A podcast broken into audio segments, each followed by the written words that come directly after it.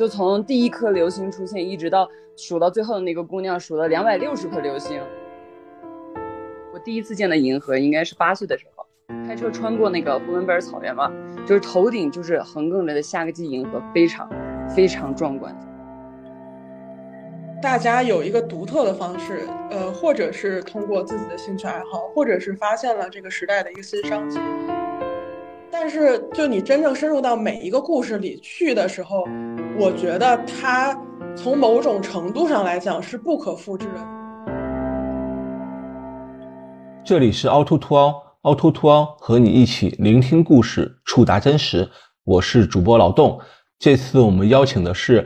纪录片《这也能赚钱》的主创和拍摄对象，他们分别是《这也能赚钱》的分级导演小杨，跟大家打个招呼吧。大家好，很高兴来凹凸做客。还有我们这也能赚钱第二季的第一期，九零后大理造梦人带人看星星也能赚钱的主人公阿土。嗨，大家好，我是阿土。嗯，由 BOSS 直聘旗下厂牌 BOSS 影业出品，腾讯视频独播的聚焦个体低成本创业者的纪录片《这也能赚钱》第二季上线了。片中的年轻人靠巧思赚钱的创业故事，也给许多观众留下了深刻印象。呃，观众纷纷表示，原来这样创业也能赚钱，赚钱的思路瞬间被打开了。而且我在豆瓣上看的网友留言就是有趣且真实，这个还挺有意思。所以我们这期播客就聊聊这也能赚钱的第二季。呃，然后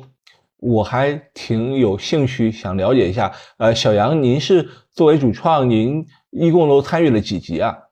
呃，我这边是做了三集，就是一三五都是我这边导演的。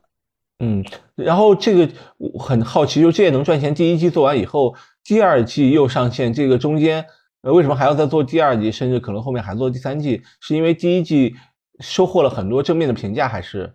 呃，就是首先是第一季我这边没有参与，但是从我个人的角度理解的话，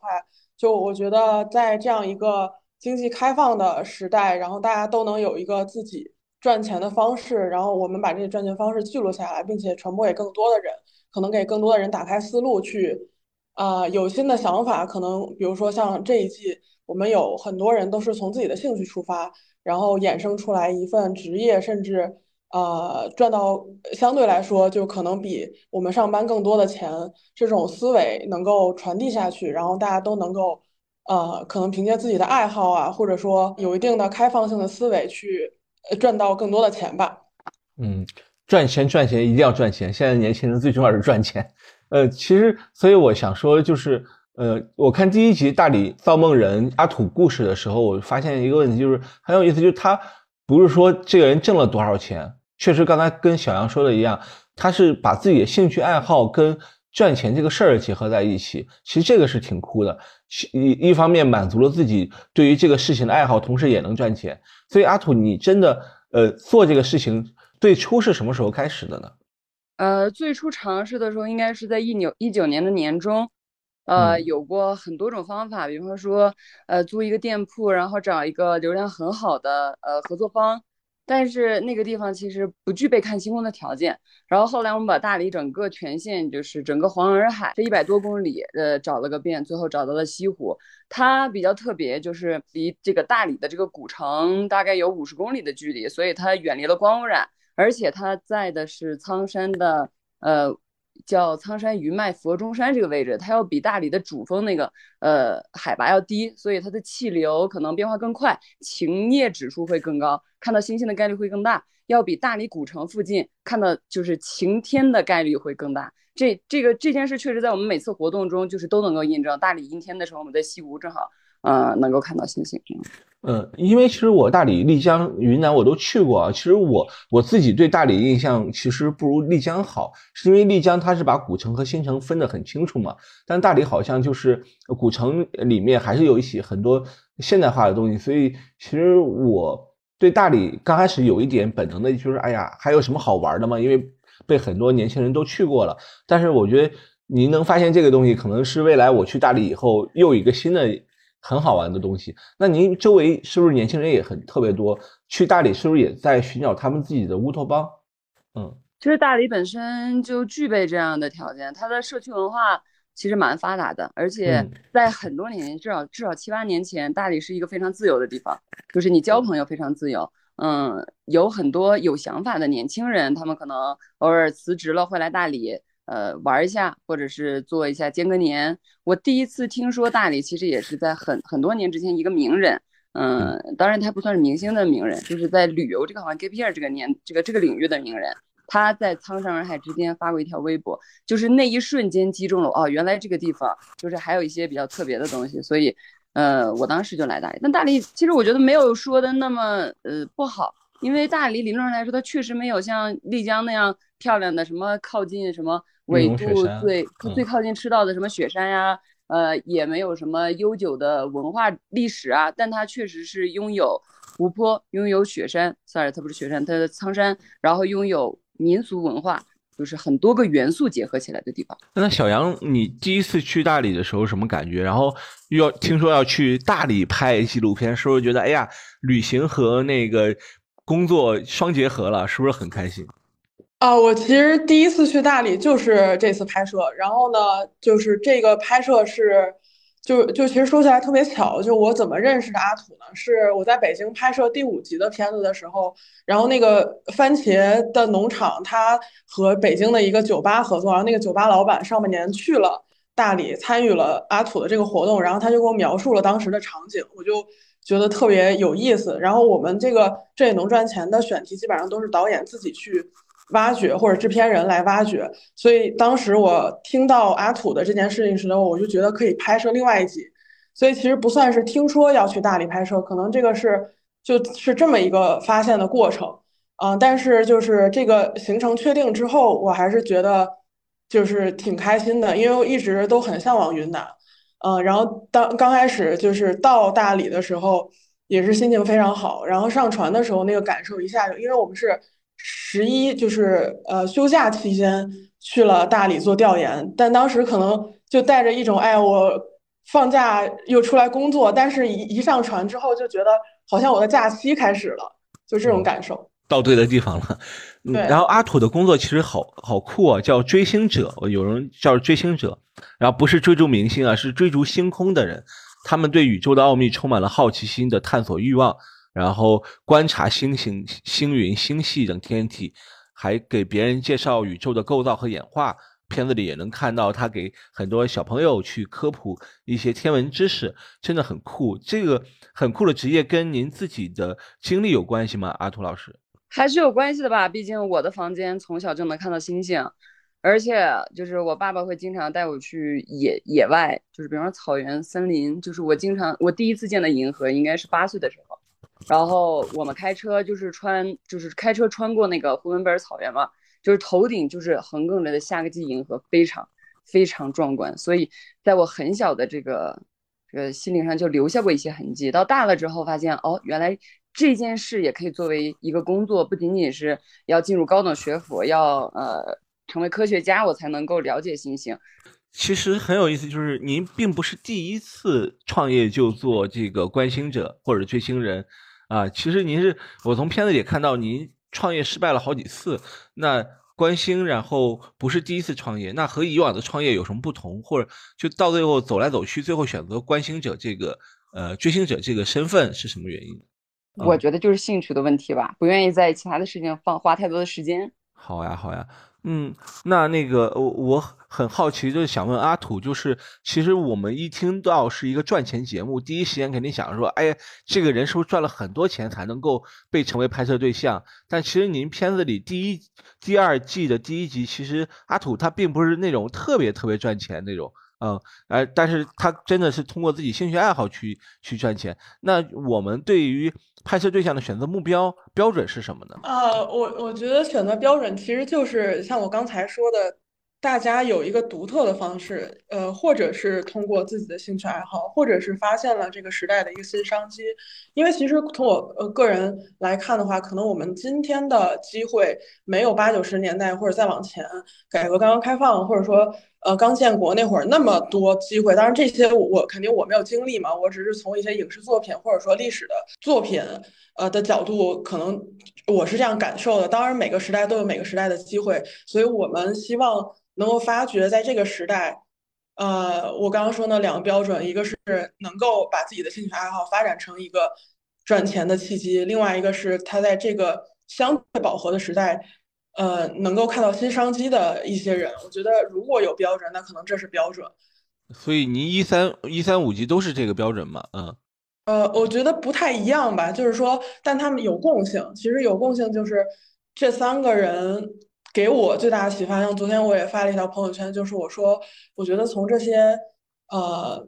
拍摄对象的身上，我感受到一种力量，它是学习的力量。就比如说阿土本身是学金融的，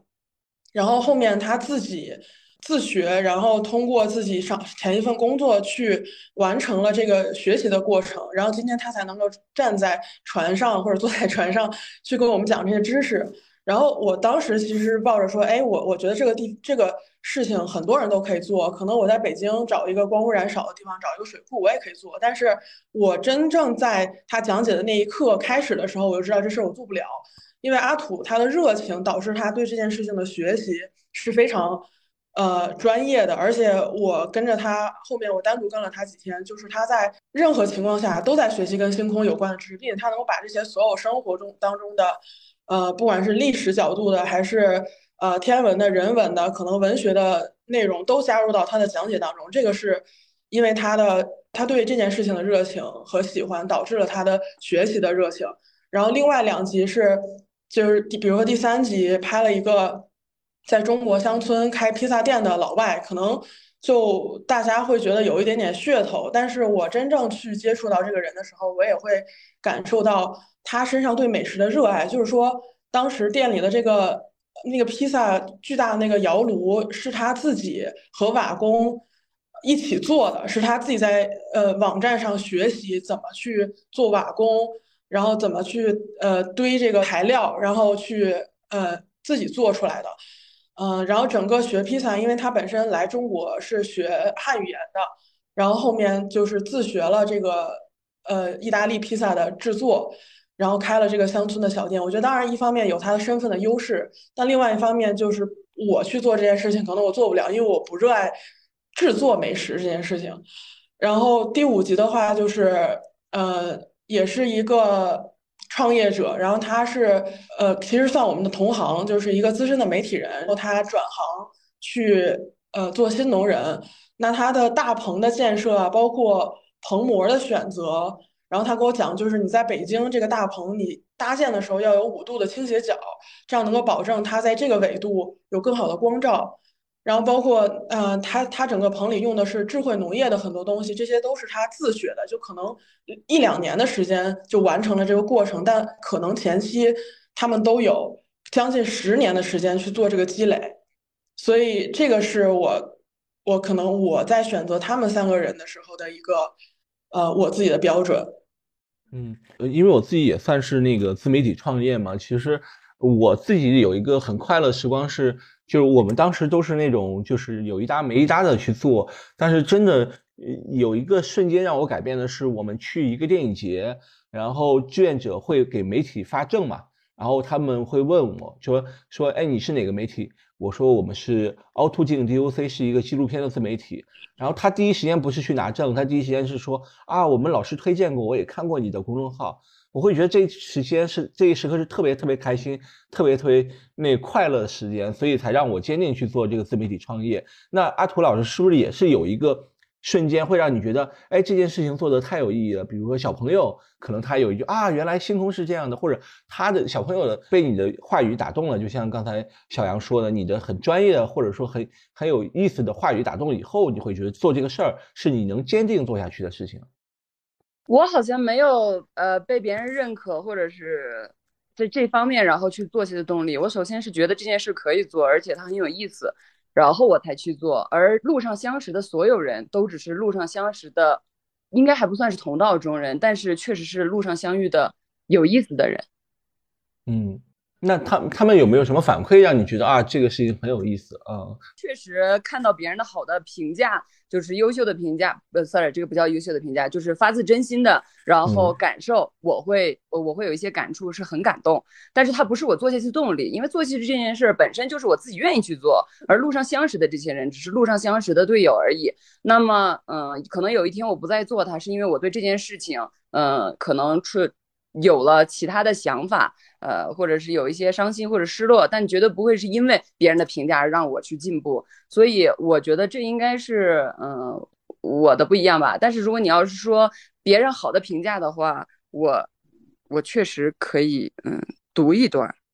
您可以啊，可以啊，欢迎欢迎。就是有一个参加过活动，他说该怎么形容大理呢？大概是安静的地方装了发疯的人。呃，然后每就是参加这个西湖的活动，是在安静到能听见微风的湖心，在清梦压着猎户座和冬季大三角的熠熠星河中，狮子座的心脏如此明亮且高贵，触动我心脏，陪跳了一拍。当第一颗流星划过，到第一百颗流星划过，引发的惊呼，还是像孩子一样的澄澈。我觉得听到这些评论是，呃，是会让人高兴的。对，我最近也有一个分享，就是我一直在觉得说，哎，做纪录片有什么意义？因为。比好像，比如说中东或者是哪里的一个战事，跟我们有什么关系呢？后来我突然就是呃偶然看到一句话嘛，叫呃无尽的远方，无数的人们都和我有关系。呃这句话我虽然是鲁迅先生他自己写的杂文里一句话，但是我觉得这个好像跟纪录片很契合，就是阿土在一个远方。他和一些人在一起，但是我觉得这个东西会让更多人看到很很感动，或者说也想自己去做追星，或者说他去仰望一下星空，哪怕看完阿土这部这期纪录片《仰望一下星空》也是很有意思的。那呃，小杨，我想问一下，就是因为我们认识也比较久，最早也是做纪录片呃认识，然后我刚才以为你是知道你是剪辑师嘛，那就是你为什么会去做纪录片呢？就是首先，我想先就是因为你们刚刚聊了这个呃反馈的问题，然后其实我我刚刚从我的角度来说，我觉得阿土是一个内驱力很强的人，就是我觉得可能比如说我在夸他，或者是其实我现场就知道很多的客人都在被他的讲解所折服，并且给到很好的及时反馈的时候，就当下的反馈的时候，他都没有表现的非常兴奋，是因为他会对。那些他自己发掘到的知识有非常强烈的自我反馈，就老师你能明白？就比如说我们可能在做片子或者在做播客的时候，比如说您刚刚看到那句话的时候，是给自己反馈的。这个是可能是就是阿土做事情的动力在于他对这件事情自己的爱好，这是我的理解啊。然后可能啊，像您刚刚问我的话，我最开始是做，就是我本科是编程方向的，然后我后来。就读了一个新闻学的硕士，这个是因为本身当时一五年的时候我很喜欢，嗯，新闻学，然后后来回国之后就新闻业不是很不是很好的情况下，就慢慢走到纪录片。我是觉得我自己是生活在大城市的人，可能我的故事相对来说比较平淡，但我认识和呃发现了很多有意思的人，包括我之前也拍过我身边做流浪动物救助的。把它发展成一个故事去拍摄，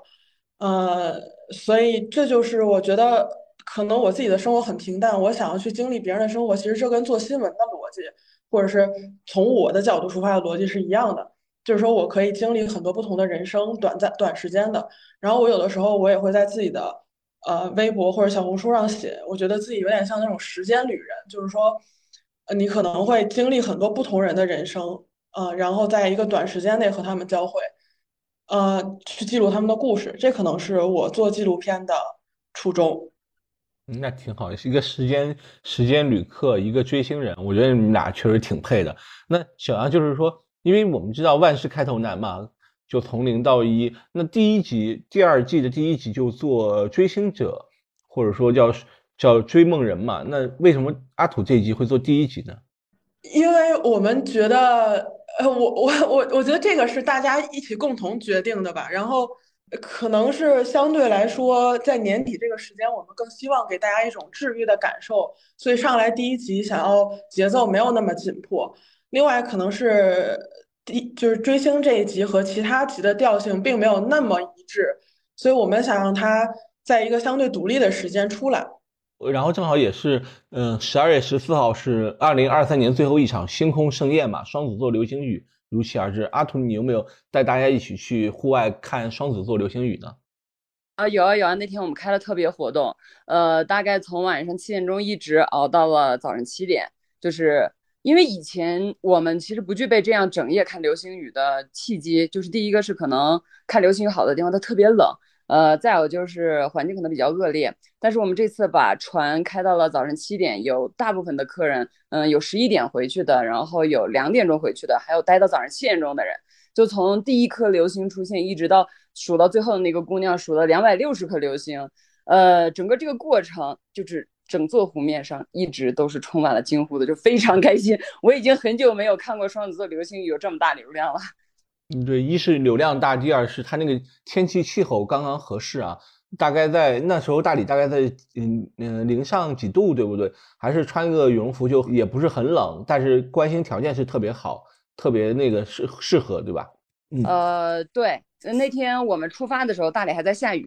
但是我看了五十公里范围内，不管是东南西北，其实都没有大面积的这个就是雨阴雨天气，所以我们当天判定晚上一定能看到流星雨。跟大家说了之后，我们大家也都同意我的这样的说法，我们就直接出发了。到了西湖的时候，其实还有一片。就是在就是苍山附近的云会遮挡天空，等到两个小时之后，大概十点钟，整个夜空都晴了。就是那个时候开始是看流星最好的时候，就是因为天气有那么一点点小小的遗憾，西边的被云挡住了，所以我们错过了当天晚上最漂亮的一颗一颗火流星。真的就就是体积比较大的流星体，你你去看一下当天的流星记录，就是有他们丽江融媒应该发过这个纪录片。就是当时把整个西边的天空都照亮了，我们是怎么看到它？因为我们在云层的间隙里面看到了绿，西边的天光都是绿的了，我们就知道那里一定有颗火流星。但是其实我我想很多人其实有可能都没有看到，不过也没有关系，我们当天晚上也看到了非常多精彩的流星，哪怕我自己也拍到了。天是绿色的，对，可能跟它的这个元素有关系，它本身流量体就很大。哎，你可以去搜一下丽江融媒火流星的那张，或者我让洋洋发给你，非常漂亮。哇，那真的是真的是百年一遇啊！真的是，就像那个段子嘛，说哎，发现二二六四年那年是可以过两个年，过两个一零啊，非常非常。我现在发给你，你看一下要不要？好呀，好呀，好呀。真的是，他真的是把整个就是当时玉龙雪山的，呃，玉龙雪山的山山都照绿了，非常漂亮。后面我们可以把这张照片做成那个封面，做成那个这期播客的封面。哎，洋洋，你是不是错过了？是不是？哎，十二月十二月十四号你在干嘛？嗯，我在处理后期的 其他级的问题。然后张老师有没有感受到，就是阿土其实一聊到他自己感兴趣的，很兴奋，对，就进入到自己的一个世界里。我觉得这个是特别打动人。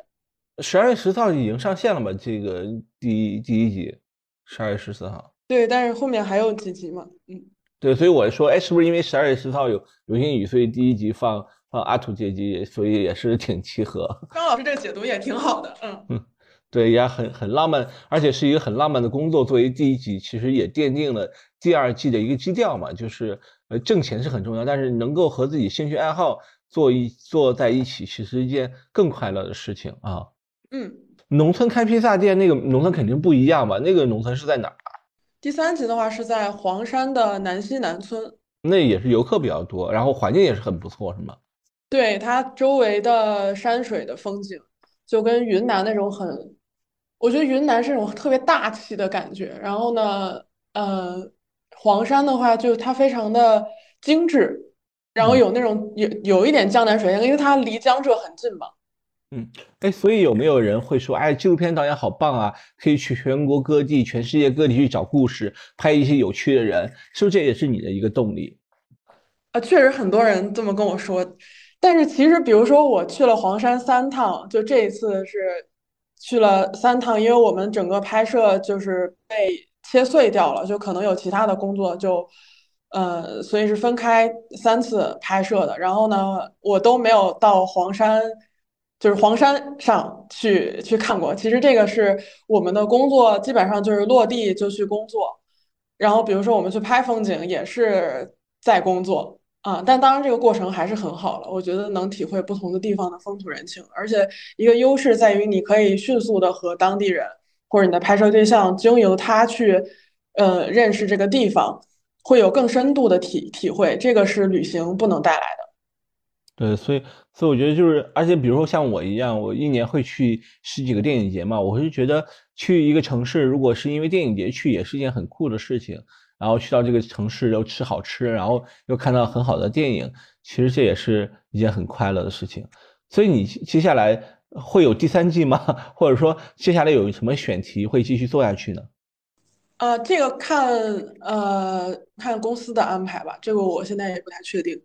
哦，阿图已经发过了，阿土发过来了一个，哇，真的好漂亮，哇，真的是绿色的，好漂亮，好漂亮，确实好漂亮。谢谢阿土，谢谢阿土。那阿土，其实我在想说，就是为什么会去在大理观星，其实也很重要一个原因，就是可能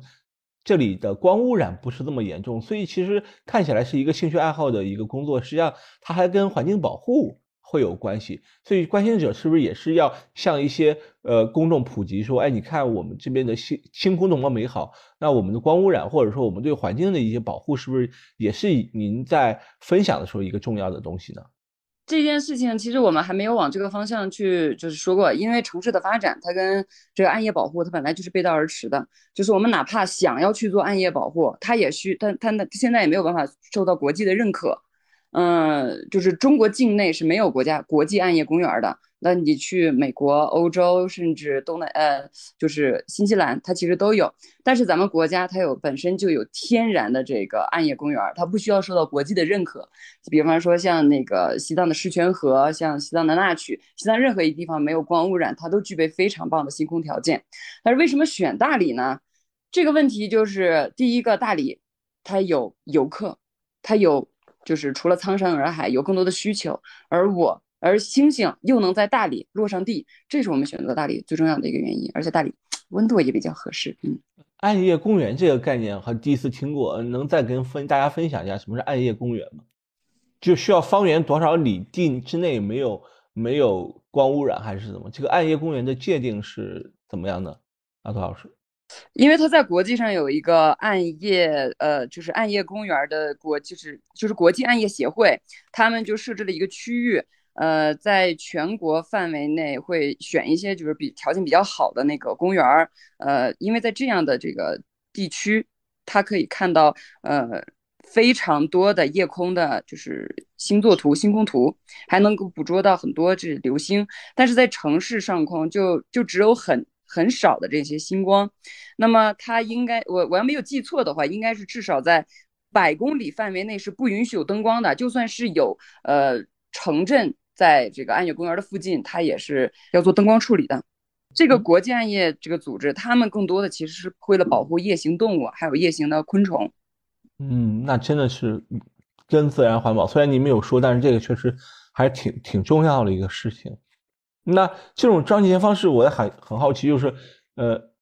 对你的生活带来了哪些改变呢？嗯，其实之前工作的地方，它在远离城区，呃，大概三四十公里的地方，就是经常见不到人，呃，唯一能见到的其实就是游客，呃，每天就只有星星陪伴我。但是大理的这个工作。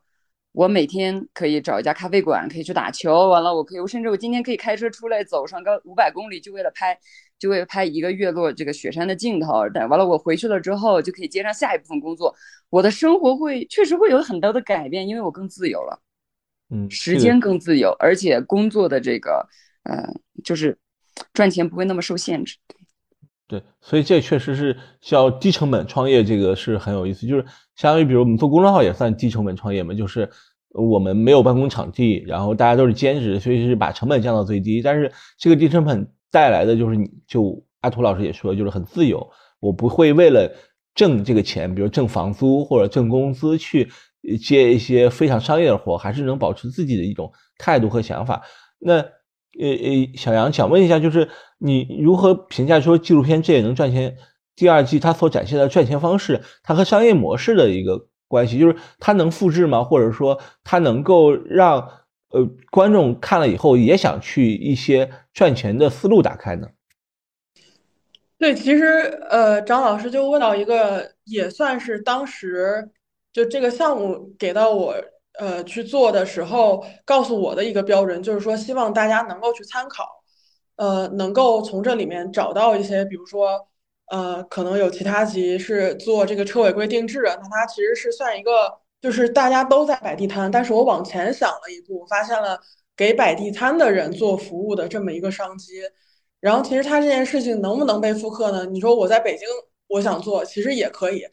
呃，但是就你真正深入到每一个故事里去的时候，我觉得它从某种程度上来讲是不可复制的，在于说我不是这个人。我这个我想说的，呃，就是我这个这句话表达的意思就是，比如像我刚刚说的阿土这件事情，我也想去复刻，但是我没有他的热爱，也就导致了我没有这种。专业性去呈现，所以我没办法在另外一个地方复刻他这件事情。你说种番茄、种地这事儿大家都能干吧？你说我家住在胡同里，有有个小院子，自己找个盆儿或者是弄弄一块地就能就能做这件事情。但是我种啥死啥，因为他 前面二三十年都是非常热爱动植物，他自己在家就是种满了各种的东西。呃，这种热爱就。就保就保证了，虽然他没有以这件事情为生，但是他一直有一个专业程度在里面。但是我觉得说，你今天突然发现自己热爱种地这件事情，热爱土地，呃，对动植物都很有感情，但是你前面二三十年都没做这个积累，能不能去做呢？我觉得也可以。就你从今天开始把这份热爱变成一个专业，我觉得也是可以的。就其实是在于你自己这个人能不能做。就我觉得我自己也算一个转行的人，对吧？就我从编程转到做纪录片，也是因为我喜欢这件事情。然后我自己的呃小红书的账号也有很多人问我要怎么做，甚至有编导专业的学生，可能他找不到一份很好的工作，或者他没有办法进入到专业领域，他来问我。然后也有大二的学生，他学的是金融专业，跟阿土一样。然后呢，他跟我说他在拍自己的片子，他想让我帮他看看。我觉得这就是他走出了这一步，是吧？就他们两个可能都没，可能有些人站在比其他人更靠前的起跑线，但他却跑得不如其他人，就是因为后面那个人他有热爱，并且他愿意迈出很多步去尝试。其实我在这个行业里面之前也做过很多不同的尝试，并且就可能我会很长一段时间处于。呃，来什么活儿我就需要接什么活儿，因为我要让自己，就是首先是有钱赚，其次是接触不同的类型，去在不同的片子里面做学习。因为我不是专业出身嘛，我不是传媒大学毕业的，所以已经比别人落后很多了。呃，所以回到您刚刚说那个话题，就是能不能复刻？我觉得可以，就看你这个人自己怎么做。但其实不一定非得专业性啊，因为其实你说要在一些社交媒体，就是给大家讲解如何做纪录片，我有感触，是因为我们之前发了一篇文章，被转的还挺多的，叫我们问了问 Chat GPT，说如何劝退一个人做纪录片，就 Chat GPT 还挺有意思，他回答的说，你知道他怎么回答吗？他说，呃，劝退这个事情我们做不到，是因为我们不会干涉每一个人的自己的选择，但是如果你要。坚持做纪录片，你可能会面临很多困难，但只要你克服掉怎么怎么着，我还觉得挺有意思。就是，就任何事情，其实包括观星也好，包括做纪录片也好，它其实都不是很大众，但是坚持做下去，反而会有很多很好玩的收获。就像今天阿土跟小杨他们在分享自己领域的时候，会滔滔不绝。可能在平时他们是一个 I 人，但是在他们自己专业上就会有一些很有意思的分享。嗯。那呃还有没有？比如说阿图老师，你还能不能再用一段话去推荐推荐你这个呃关心的项目？然后我相信很多听友也会想去大理去找您，怎么去找到您？怎么去能够一起和您泛舟于湖上观看星空呢？嗯，那我就借用一本书上的一句话吧。嗯，这是一条通往星空的旅程，因为我们在湖上。看上星看到星星的时候，就可以解构呃星空的故事了。那小杨呢？就是这也能赚钱，还会继续做下去吗？还是说你想再跟我们分享一下这也能赚钱，能够有什么推荐呢？我觉得对，我觉得就是大家也可以去看看其他几集，可能感受会不太一样。就阿土这集是偏向于呃浪漫或者是放松那种感受的，然后其他集可能有的会比较有意思，它可以给你。呃，怎么说？精神上的一个放松，然后或者是，呃，比如说像我刚刚提到做车尾柜的这个，然后包括我们有一个导演拍的是大城市的保安，然后回到乡村做摄影师，然后他现在赚的非常多。我觉得都可以有一种启发吧，就大家都可以去参考一下，看有没有能够对自己人生开启一条新的道路产生一个灵感。对，那如果是有这种帮助的话，我觉得就对我来说是一种有，呃，就正向反馈。对，嗯，然后我们播客播出的时候，应该是第二季的六集都已经结束。那其实包括第一季的五集，一共十一集。有十一个赚钱的小故事，有十一个不同的赚钱的人，他们做自己生活的选择，所以还挺有很多样本。所以如果真的你也想去做低成本创业，或者是想挣一些呃兴趣爱好能带来的钱，也可以继续关注一下，这也能赚钱。那可以大家锁定腾讯视频，欢迎观众以弹幕和评论的方式对这也能赚钱第二季包括第一季进行评价。再次感谢阿土，再次感谢小杨。然后不知道，呃，收听播客的你赚钱思路有没有被打开吧？那我们今天的那个播客就结束，谢谢两位，谢谢，哦，谢谢，再见，拜拜。这里是凹凸凸凹电台，大家可以在网易云音乐、喜马拉雅、小宇宙、苹果 Podcast、汽水、蜻蜓 FM 收听，同时欢迎加入凹凸凸凹听友群，请在公号。凹凸镜 DOC 下留言，听友，欢迎大家在听友群里一起讨论播客内外的故事。